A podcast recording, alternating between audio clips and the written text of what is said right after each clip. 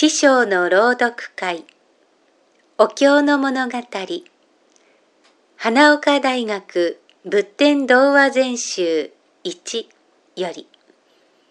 大将軍論教第6毒の蛇1きれいに耕された畑が続いていた。畑には麦の張り目が伸びていた。昼過ぎの日差しは明るい。畑の中の細い道をお釈迦様はお弟子のアナンを連れてゆっくり歩いていた。それが急に立ち止まり畑の隅を指さしながら言った。アナンよ。あれを見てみるがよい。そこには草に覆われた小さな塚があった。あの中に恐ろしい毒の蛇がうずめられている。お前にわかるかい？はい、お釈迦様。私にもわかります。アナンは静かにうなずいて答えた。なるほど。恐ろしい毒の蛇ですね。噛みつかれたらひどい目に遭うでしょう。お釈迦様はそっと笑った。アナンもそっと笑った。それから二人は何か話し合いながらそこを立ち去った。2やってきたのがお釈迦様だと知りながらわざとそ知らぬふりをして畑で働いていた一人の男がいた。暮らしに追われて今までお釈迦様の教えなど本気に聞いたことがない。いい加減に聞いていたからお釈迦様を別に偉いともありがたいとも思っていなかった。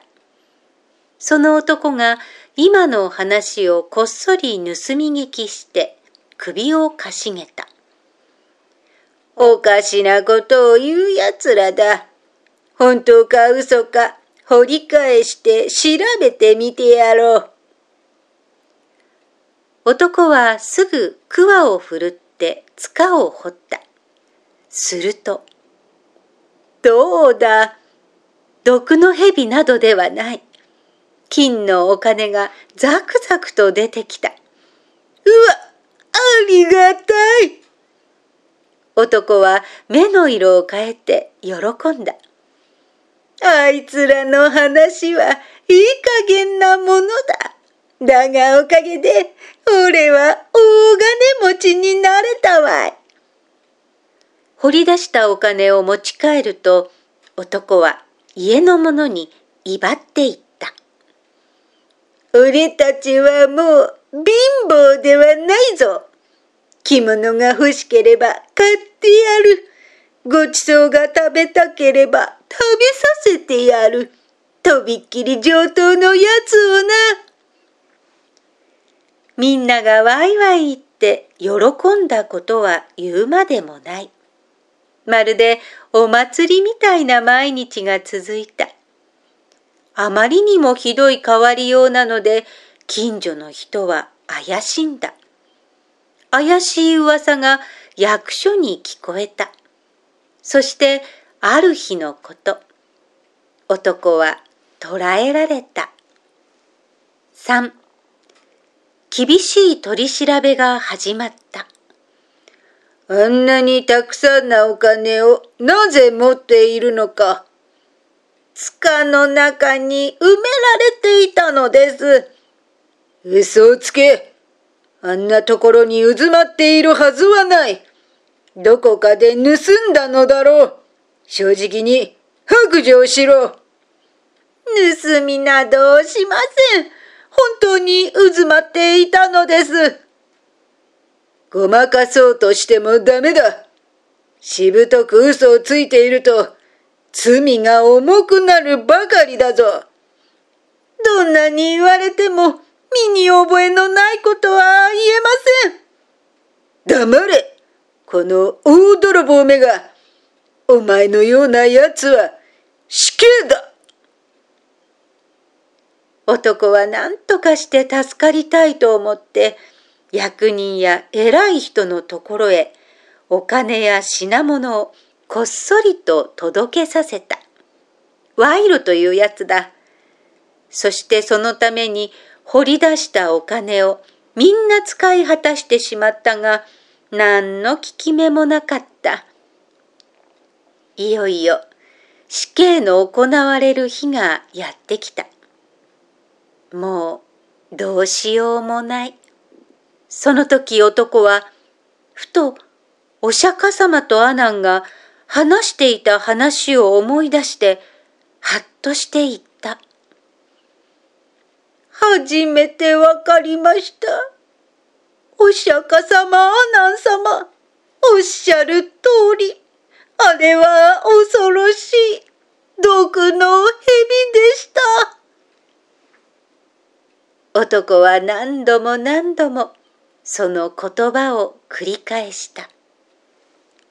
4役人にはそれが何のことだかわからない。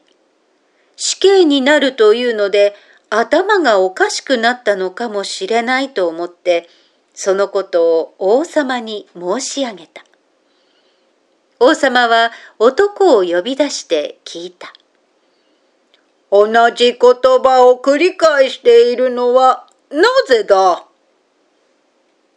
男は麦畑でのお釈迦様と阿南の話を詳しく申し上げると嬉しそうに言葉を続けた。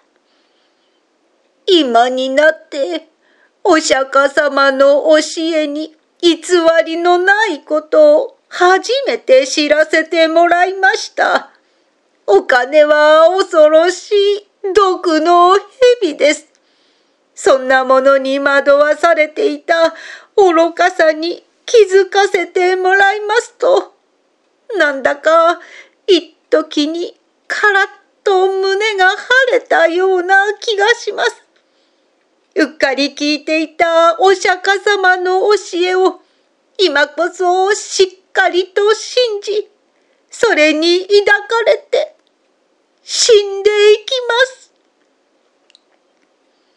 王様はその男の喜びにあふれた言葉に胸を打たれた。仏様を信じる者の言葉に嘘偽りはない。王様はニコニコして言った。仏の教えに抱かれた者に死刑はいらない。取り消しにするから、すぐに帰るがよい。これからは怠ることなく、教えを敬って、幸せに暮らせよ。大将軍論教第六。毒の蛇。おしまい。